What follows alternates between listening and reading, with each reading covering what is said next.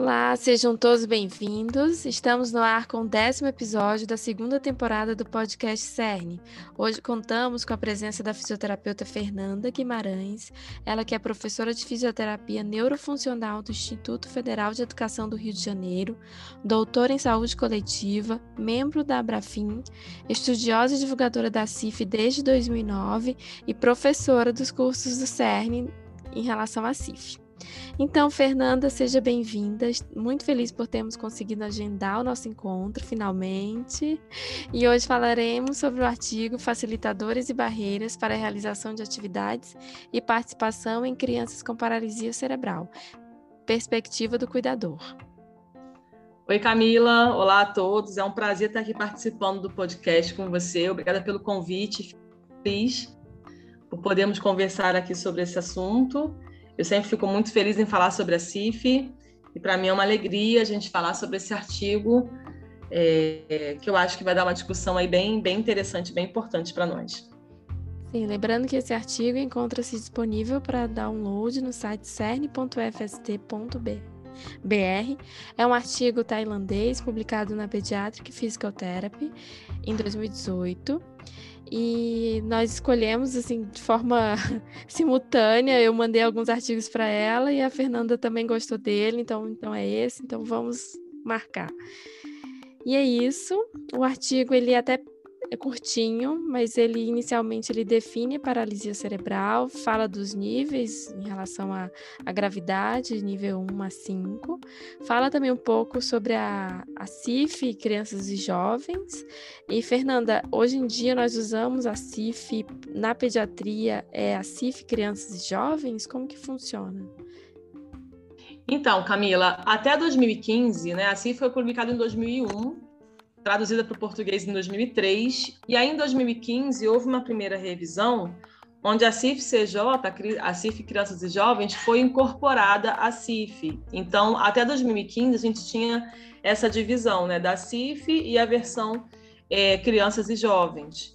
A partir de 2015 a gente não tem mais é, essa divisão, né? Foi tudo incorporado na mesma, no mesmo livro. Então, é, as categorias né, que existiam na CIF Crianças e Jovens, elas foram todas incorporadas à CIF. Então, hoje, quando você é, compra o livro da CIF, já é já tá é tudo junto, né? Você não tem mais essa divisão da CIF Crianças e Jovens. Mas ela ainda é muito citado, né, dessa, dessa forma. Mas na revisão de 2015 houve essa junção. Hum. Então, posteriormente, eles comentam que os fatores contextuais, incluindo os fatores ambientais e pessoais, podem desempenhar papéis importantes na execução de atividades e na participação. Aí ele fala desses capítulos de fatores ambientais da CIF Crianças e Jovens, né?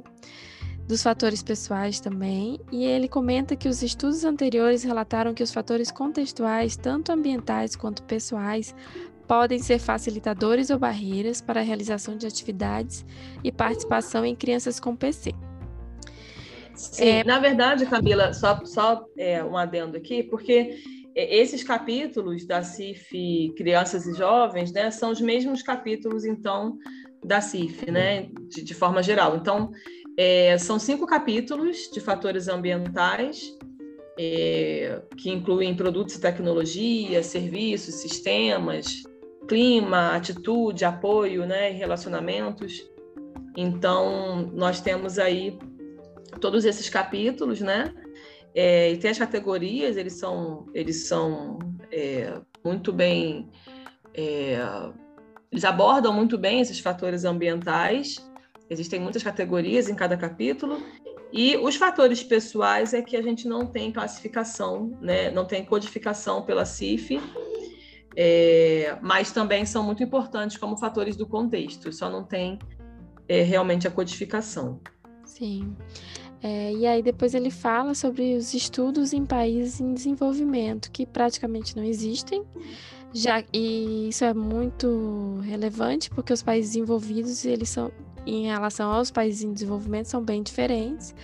Na Tailândia, que não é muito diferente do Brasil, a gente sabe que existem, existe uma concentração dos centros de tratamento nas áreas metropolitanas, o acesso à tecnologia assistiva é complicado, a infraestrutura das cidades, até do, das cidades mais urbanas, é bem difícil para crianças com paralisia cerebral.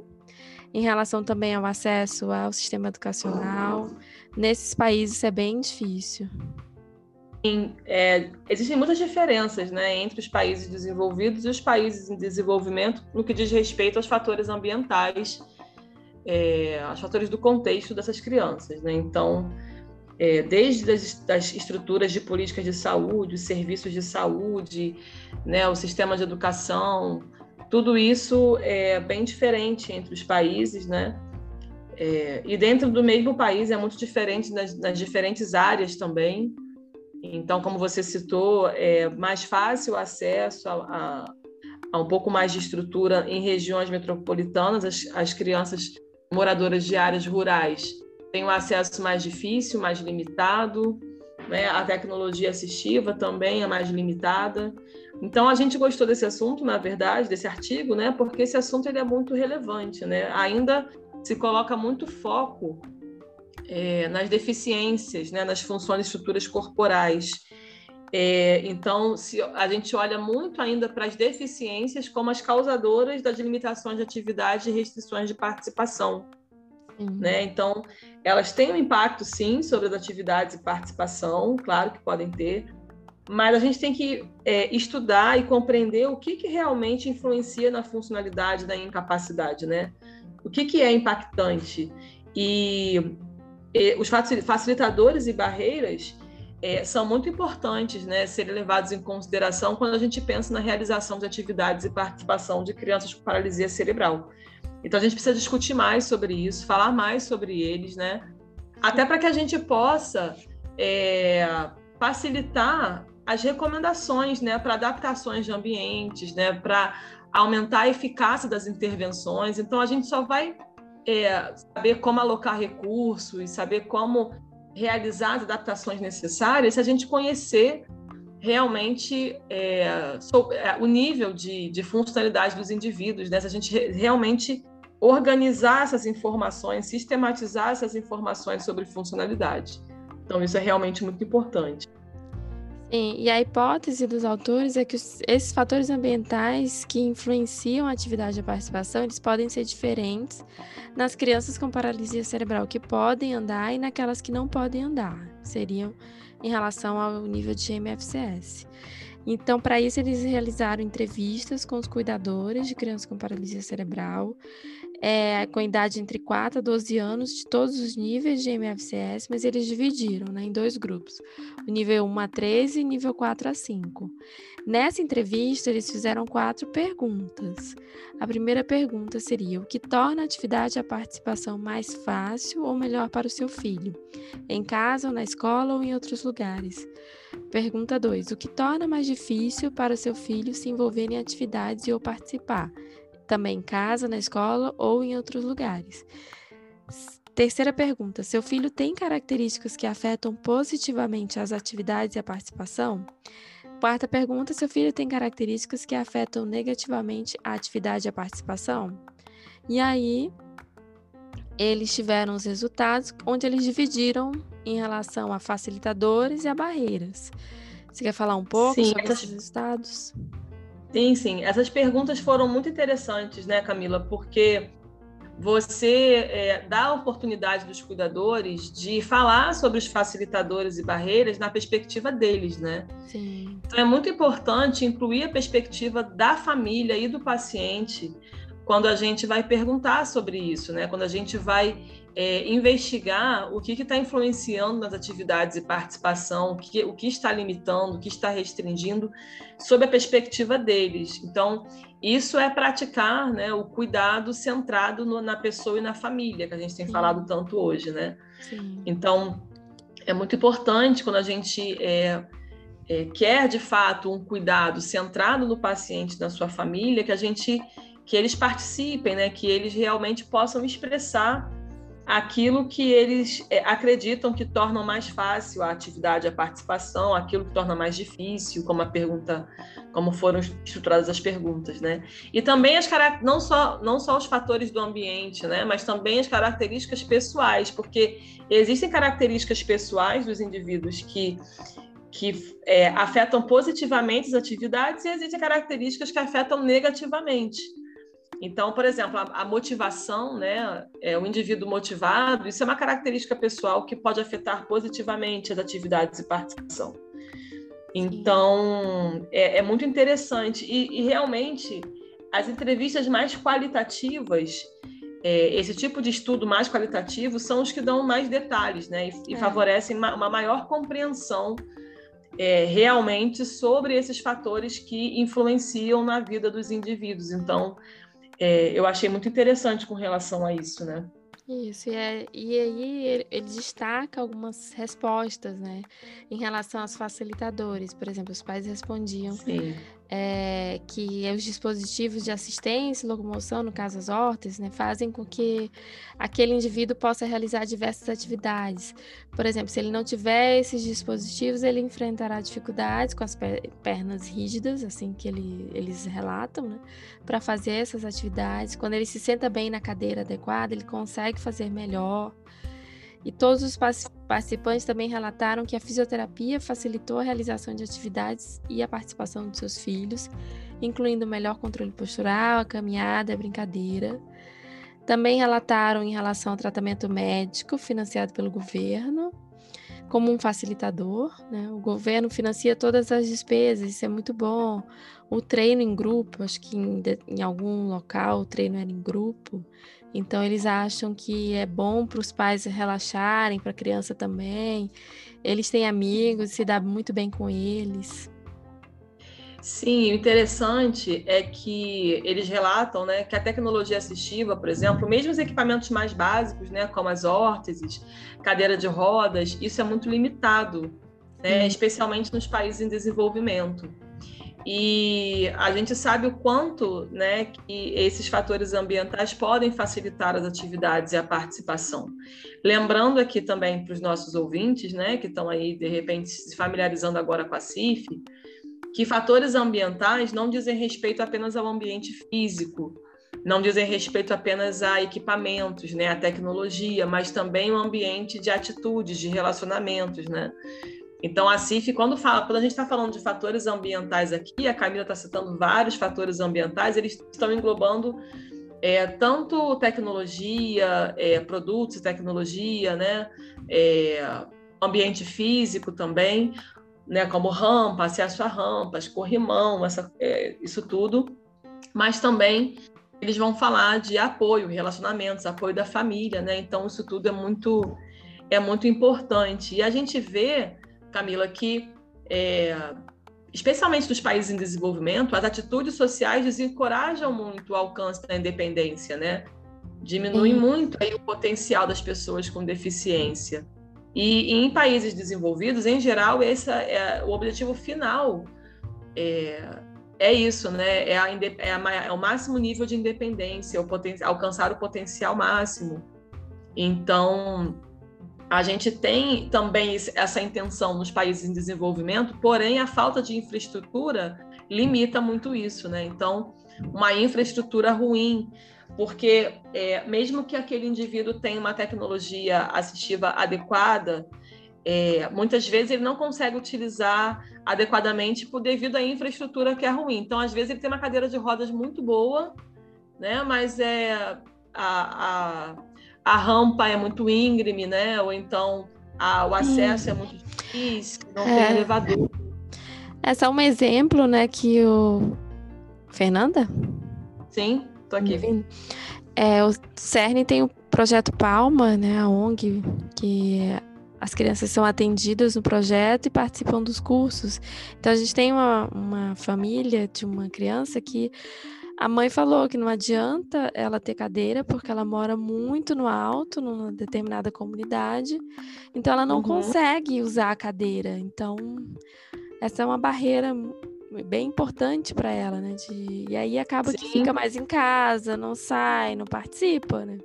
Exatamente. Às vezes, pela falta de acessibilidade, né? E às vezes também a própria cadeira não é adequada para aquela criança, para aquela idade. É. Isso também é muito importante a gente, a gente relatar, porque a gente é, vê assim, ah, a criança tem fatores ambientais facilitadores? Ah, tem, tem uma cadeira, a cadeira é facilitadora? Sim.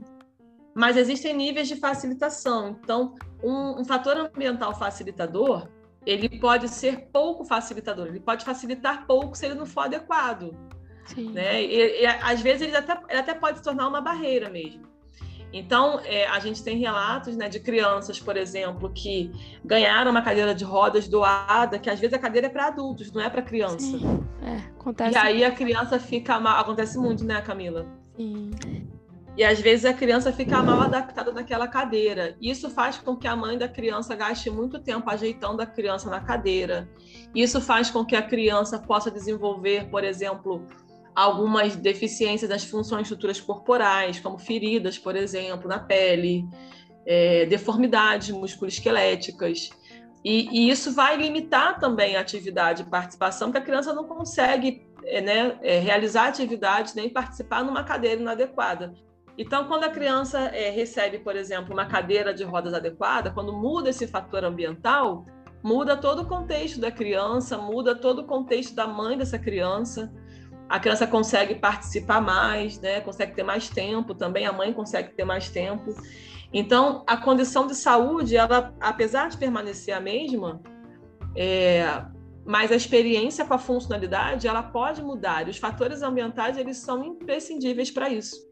Sim. Então, muitas vezes, um fator ambiental mudou, a condição de saúde não mudou, a criança continua tendo paralisia cerebral, continua tendo o mesmo código de CID. Mas o fator ambiental mudando, muda bastante a experiência com a, com a funcionalidade da criança.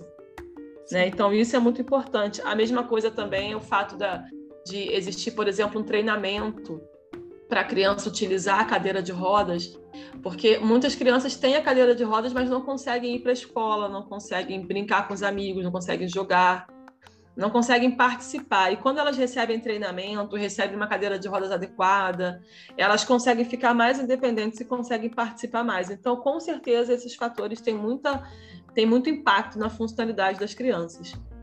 Sim, com certeza. É, em relação às respostas, né, muito parecido com isso que a gente está falando das barreiras, alguns uhum. pais é, falaram: ah, não iremos a um local inacessível para cadeirantes. Na hora de sair, temos que verificar se há alguma área disponível para eles, se o banheiro é acessível. É, isso limita muito a participação.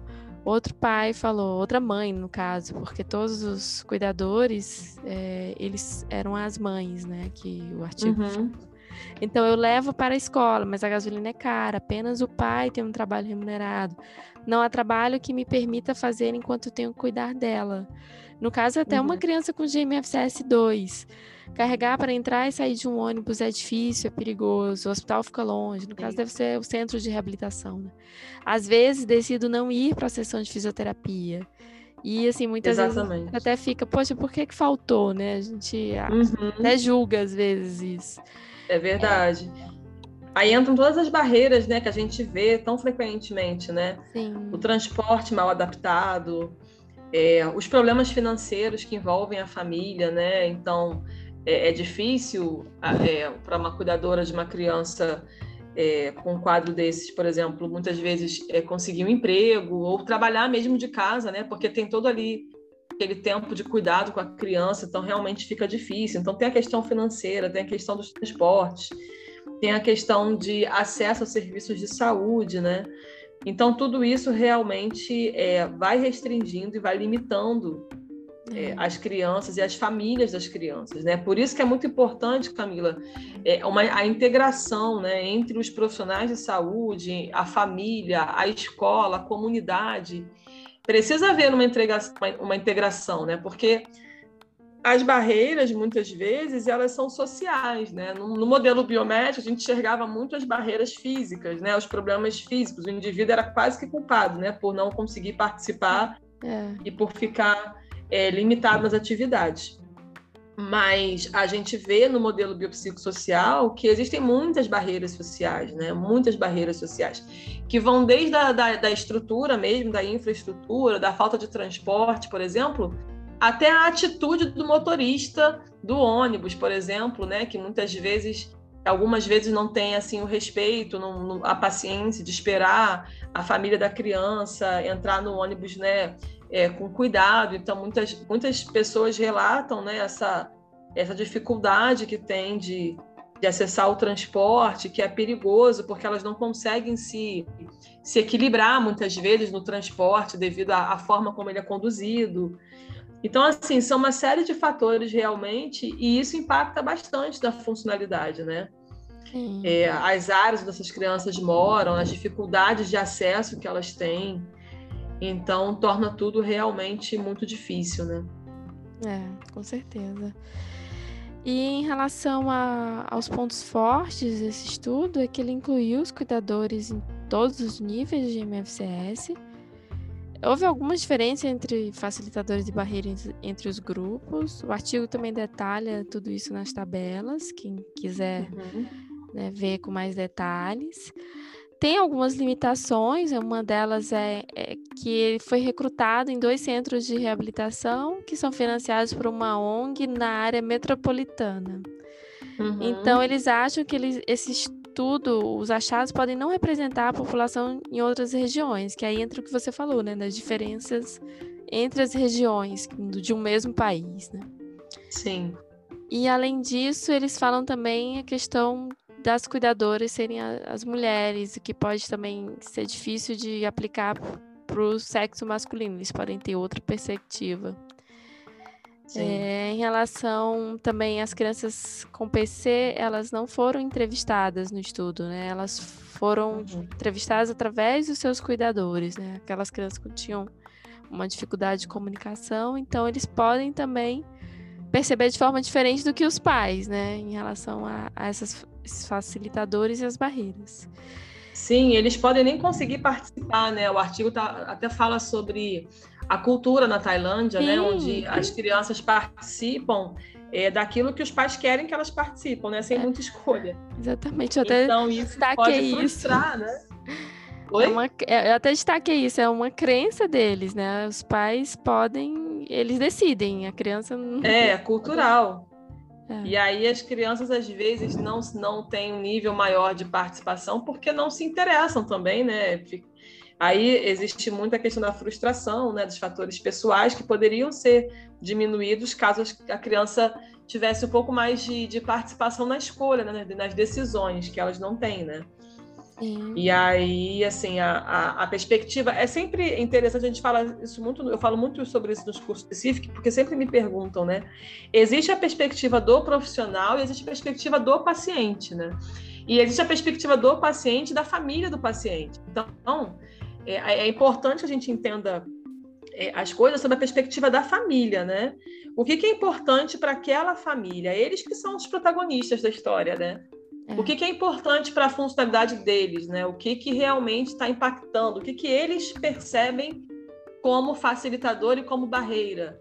Isso é muito importante da gente entender o que a família percebe, o que é importante para a família, né? E aí a gente tem que é, perguntar com relação também aos ambientes que a criança frequenta, né? Então essa integração que eu falei da família com a comunidade, com a escola, tudo isso é muito importante, o apoio e a atitude né, dessas, é, de todos esses, desses, desses fatores que fazem parte do contexto do indivíduo, das pessoas que fazem parte da vida do indivíduo, da vida da, da, das crianças. Então, realmente, é, isso é muito interessante, né? Uhum.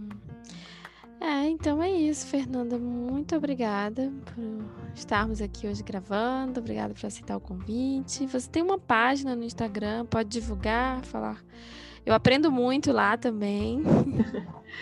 Tenho sim, eu venho falando um pouquinho sobre a CIF lá no meu perfil do Instagram. Eu criei um perfil para isso, é Fernanda Guimarães Físio. Fernanda Guimarães underline Físio. É o meu perfil do, do Instagram. Tem o canal no YouTube também, Fernanda Guimarães, onde tem algumas lives lá. A gente tem, procura falar bastante sobre a CIF. A minha intenção é, é divulgar a CIF, né? encorajar as pessoas a utilizar. é desmistificar um pouco, né? Mostrar a importância da classificação é, para todos nós. Essa, essa, esse é o meu objetivo com a CIF, né? Sim. Então, é, obrigada a você, Camila. Eu achei muito interessante é, discutir esse artigo com você. Espero que ajude aí é, bastante o pessoal a entender um pouquinho mais sobre os fatores contextuais que envolvem as crianças com paralisia cerebral.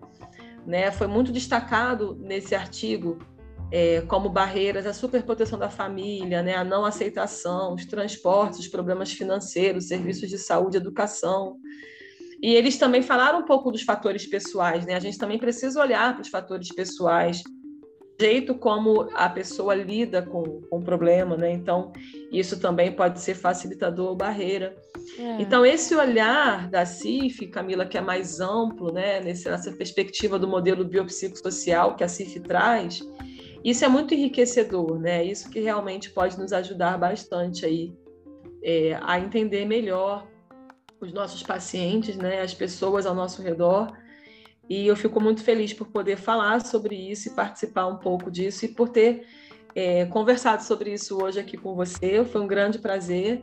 A gente depois pode conversar mais sobre outros artigos, se vocês ah, quiserem. Com certeza. Acho que vai ser bem interessante. Repetiremos as gravações, com certeza. Tá ótimo, Camila. Ai. Muito obrigada mesmo. Então é isso, chegamos ao fim do nosso episódio. Obrigada quem esteve aqui conosco. Se você gostou, compartilhe esse episódio com seus colegas. Se tiver alguma dúvida ou algum comentário, também pode comentar que a Fernanda também pode responder. Pode mandar uma mensagem no Instagram do arroba cerne.cursos, só para lembrar que o Instagram agora é arroba cerne.cursos. E eu espero vocês no próximo episódio. Até lá!